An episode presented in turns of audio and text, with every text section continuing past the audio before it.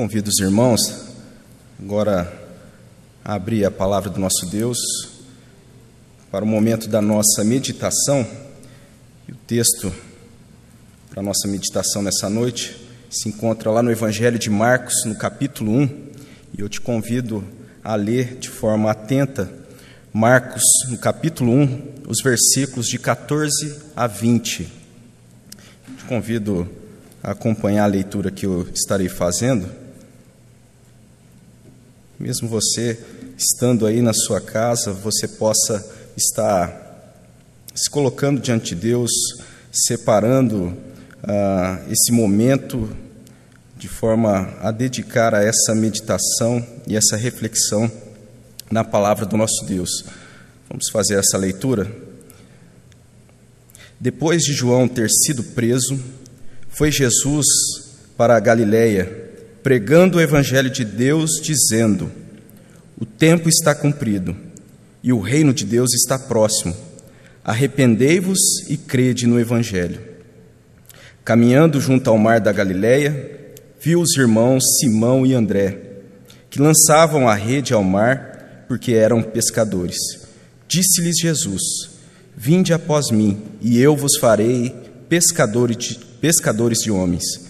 Então eles deixaram imediatamente as redes e o seguiram. Pouco mais adiante, viu Tiago, filho de Zebedeu, e João, seu irmão, que estavam no barco consertando as redes, e logo os chamou. Deixando eles no barco a seu pai Zebedeu, com os empregados, seguiram após Jesus. Vamos orar mais uma vez? Senhor, nós agradecemos, ó Deus, por esse privilégio de estar na tua presença. Agradecemos, ó Deus, porque nós podemos, ó Pai, é, desfrutar, ó Deus, desse momento de cultuar ao Senhor, ó Deus, mesmo que separados, ó Deus, diante dessa situação que estamos passando, ó Deus, mas ainda assim podemos, de alguma forma, estarmos juntos, ó Deus, eh, meditando na tua palavra, como igreja, como povo do Senhor, ó Deus. Abençoe esse momento, eu te peço que o Senhor, ó Deus, eh, use de graça na minha vida, que eu possa estar falando, ó Deus, eh, uma palavra de acordo com a, com a tua vontade, para honra e glória do teu nome, e que possa também, ó Deus, essa mensagem falar ao, ao coração de cada um que está acompanhando, ó Deus, essa transmissão. Essa é minha oração em nome de Jesus. Amém.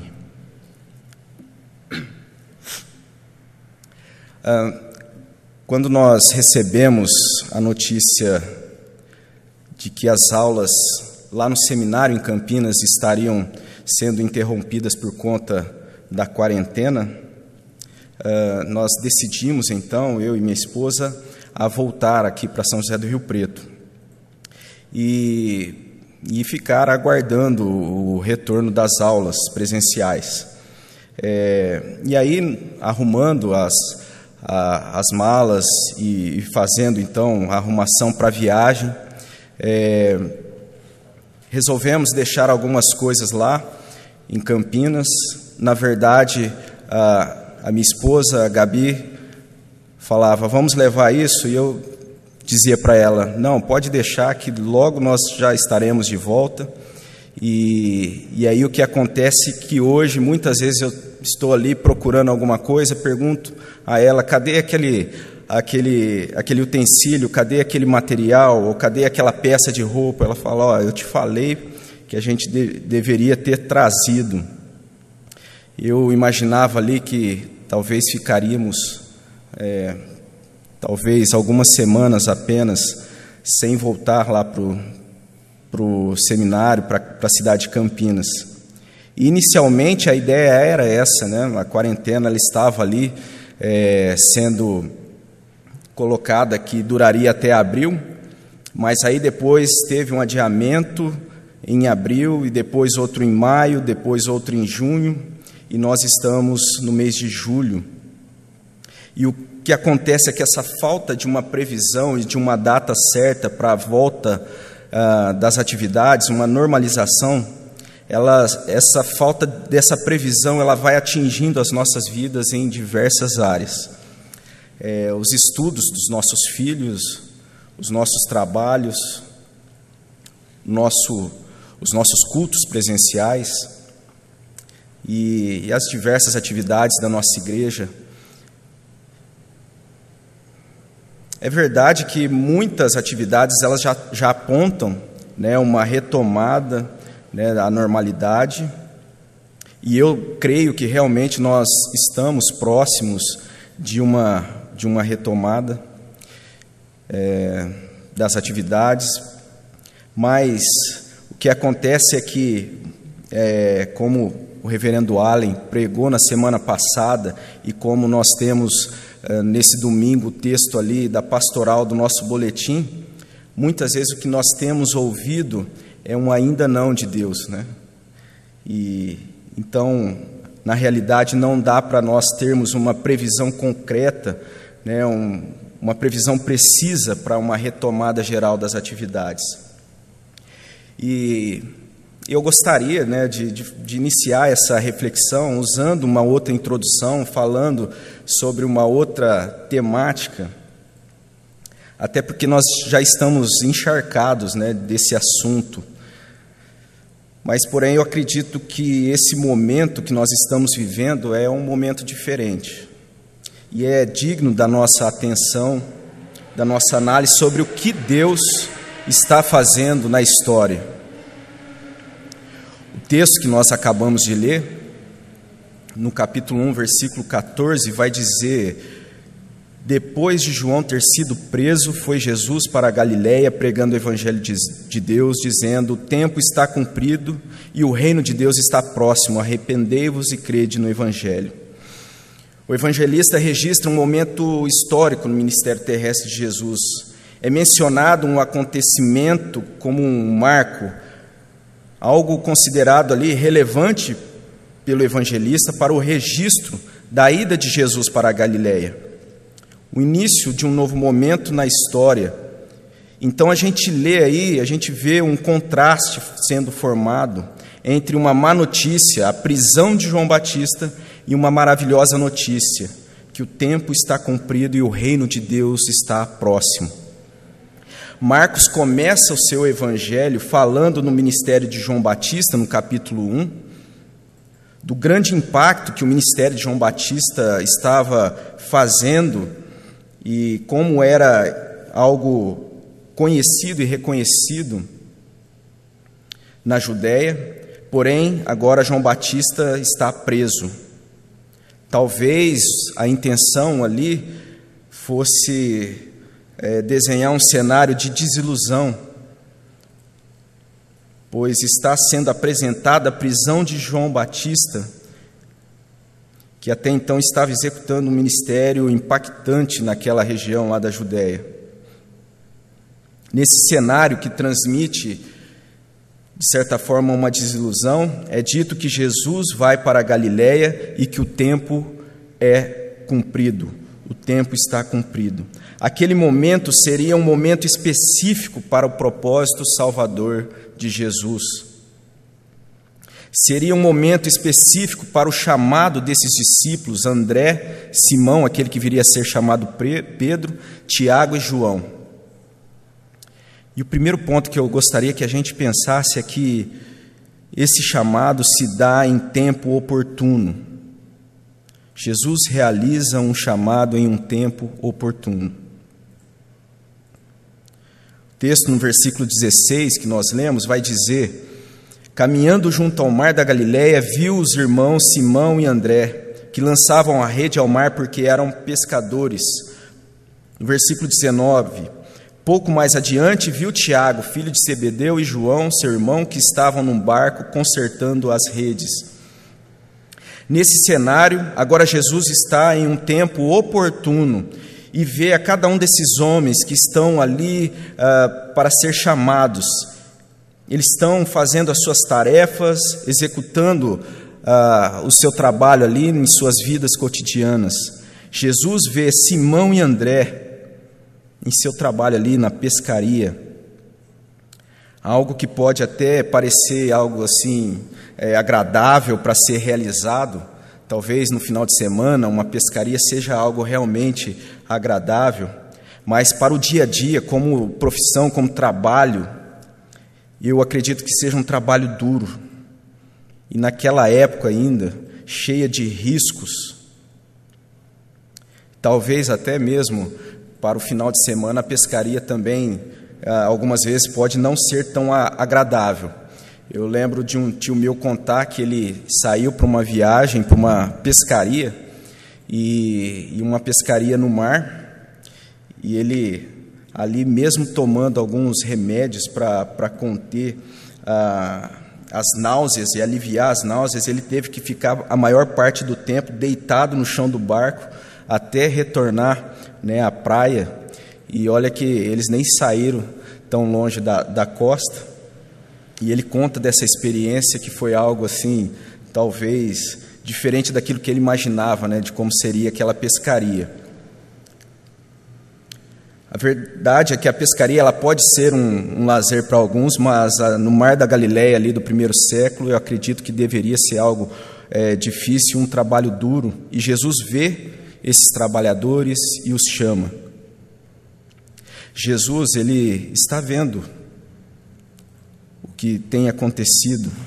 Jesus está vendo hoje a cada um de seu povo no momento em que estão vivendo em seus trabalhos diversos.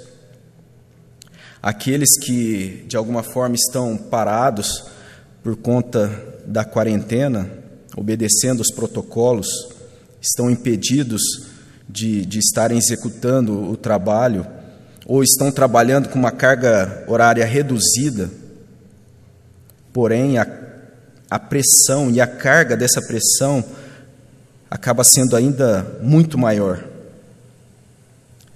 Aqueles que estão trabalhando em casa, mas engana-se quem pensa que por, por estar em casa seja algo mais fácil. Ou o trabalho da dona de casa, que agora tem que dar conta ali da, do marido que está em casa, uh, da própria casa, e ainda é, ser professor dos filhos, né? porque os estudos estão acontecendo é, em casa. Ou ainda aqueles que estão procurando por emprego em meio dessa crise financeira. Jesus nos vê nesse tempo de pandemia, e eu entendo que nesse tempo que nós estamos vivendo, nós estamos sendo chamados a crer no, no Evangelho de uma forma diferente, de uma forma mais profunda, de uma forma mais próximo em tudo aquilo que a gente faz, de uma forma mais próxima de Jesus em tudo aquilo que a gente executa. Mas o chamado de Jesus, que é um chamado em um tempo oportuno, é um chamado também impactante.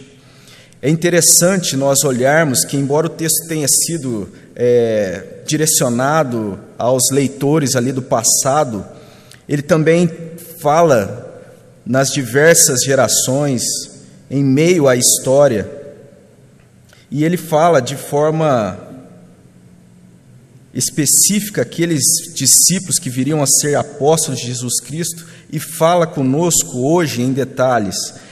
É interessante a construção que o evangelista Marcos usa quando nós olhamos para o versículo 16, que Jesus caminhando junto ao mar da Galiléia, ele vê os irmãos Simão e André que lançavam a, as redes ao mar porque eram pescadores.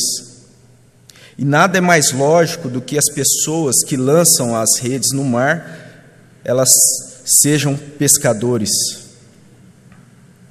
Eu entendo que a ideia aqui é sugerir que a pescaria era a rotina daqueles homens. Lançavam a rede ao mar porque eram pescadores.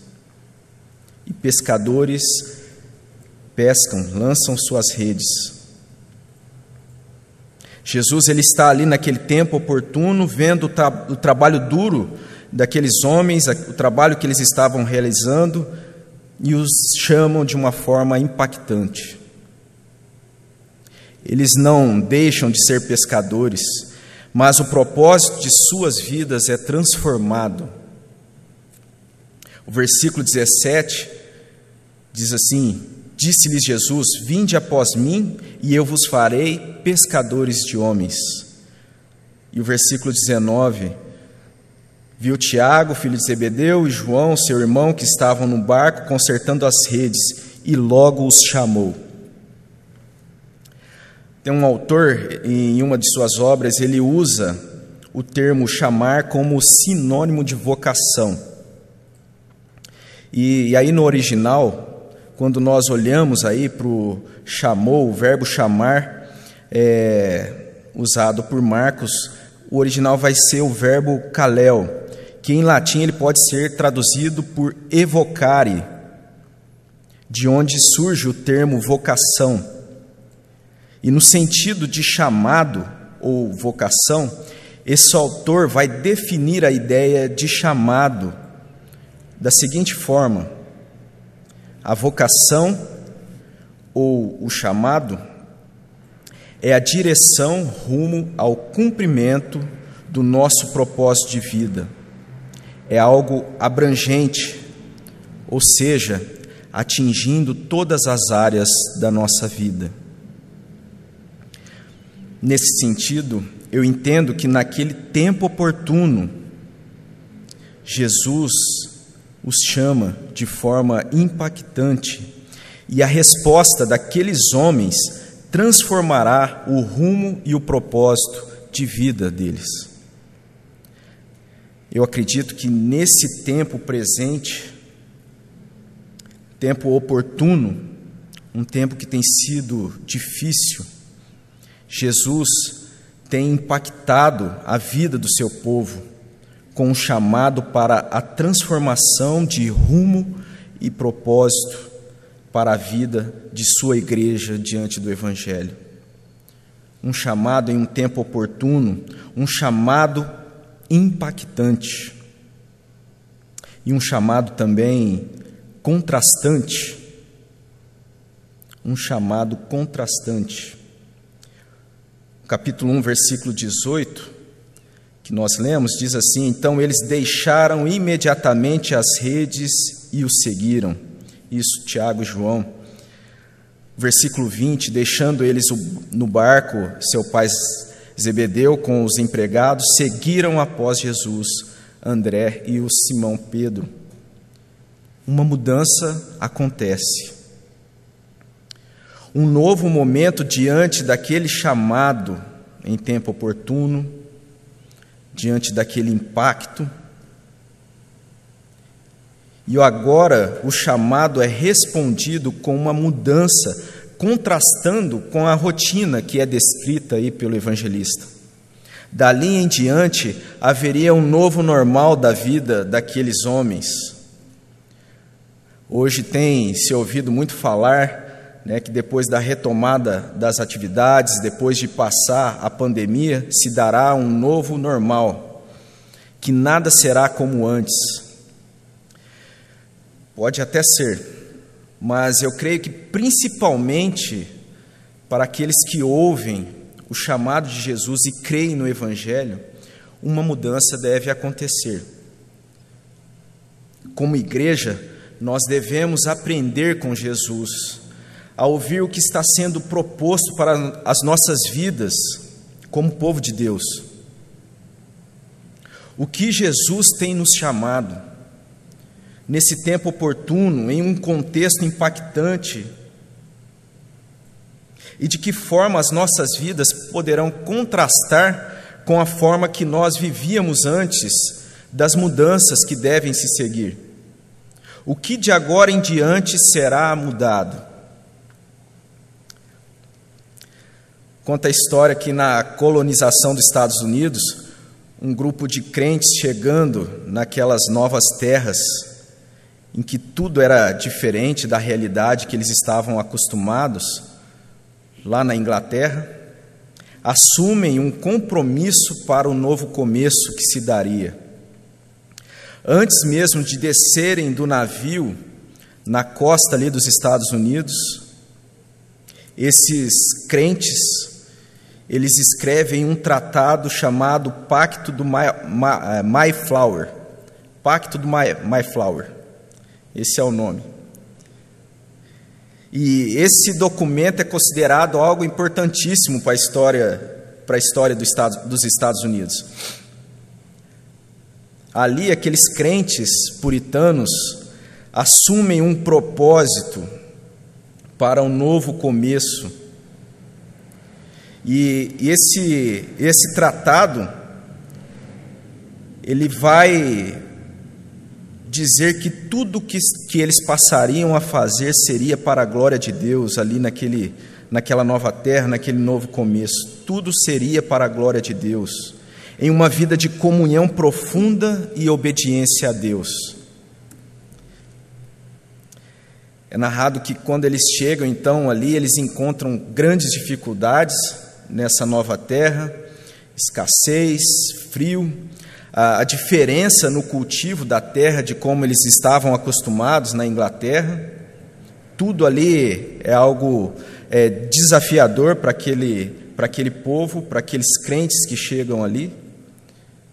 E esse fato se dá no ano de 1660. Mas no ano de 1661, eles celebram o primeiro dia de ações de graças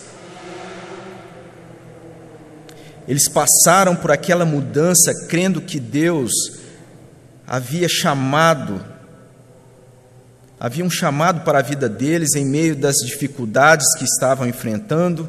Saíram da Inglaterra eh, sob perseguição, sob lutas, também enfrentavam desafios e agora chegam nos Estados Unidos, né, colonizando ali aquela nova terra e enfrentam também grandes dificuldades. Porém, eles criam que Deus tinha um propósito diferente para suas vidas dali em diante. A palavra de Deus, ela, ela é cheia de chamados para o seu povo, para um viver diferente, mais profundo e mais próximo de Jesus. O apóstolo Paulo, ele fala em 1 Coríntios 1, 26: Irmãos, reparai, pois, na vossa vocação. Na carta aos Efésios, no capítulo 4, versículo 1, vai dizer: Rogo-vos, pois, eu, prisioneiro no, no Senhor, que andeis de modo digno da vocação a que fostes chamados. Ou seja, Paulo está propondo ali para que atentemos para o nosso chamado como crentes e discípulos de Jesus. Isso é um chamado para que nós observemos o nosso chamado. Um chamado que é feito por Cristo Jesus, aquele que morreu na cruz pelos nossos pecados, para que nós pudéssemos ser discípulos dele. Atentemos ao nosso chamado. Chamado em um tempo oportuno, chamado que tem sido impactante no momento que nós estamos vivendo, e um chamado que deve ser respondido de uma forma contrastante para daqui em diante. Para uma mudança da forma como nós vivemos e cremos no Evangelho. É, concluindo, eu louvo a Deus pela nossa igreja, que é uma igreja engajada com a obra missionária, com várias frentes evangelísticas. Mas eu entendo que nós estamos sendo chamados para termos, além dos nossos programas missionários e evangelísticos, para nós sermos cada vez mais missionários e evangelistas na nossa vida, no nosso dia a dia. Na aula de hoje, eh, na sala dos novos membros, foi falado da importância de vivermos uma cultura de evangelismo que se dá a todo instante nas nossas interações, no nosso convívio com as pessoas. talvez a começar na nossa casa, com os nossos filhos, com os nossos cônjuges. Que nós respondamos de forma positiva ao chamado para crer e viver o Evangelho de uma forma mais profunda, mais próximas do nosso Senhor Jesus. Nesse chamado, nesse tempo oportuno, nesse momento impactante, que nós possamos ser mudados e transformados a cada dia, contrastando de uma forma positiva mais, mais próxima e mais profunda do nosso Senhor Jesus. Amém? Vamos orar mais uma vez.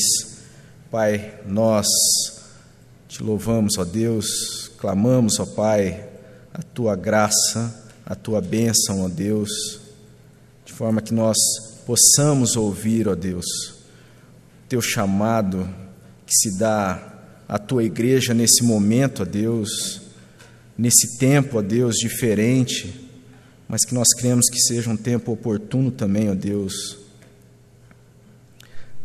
Um momento, ó Deus, que tem trazido impacto diverso na, nas nossas vidas, na vida do teu povo, na vida das pessoas no mundo todo, ó Deus.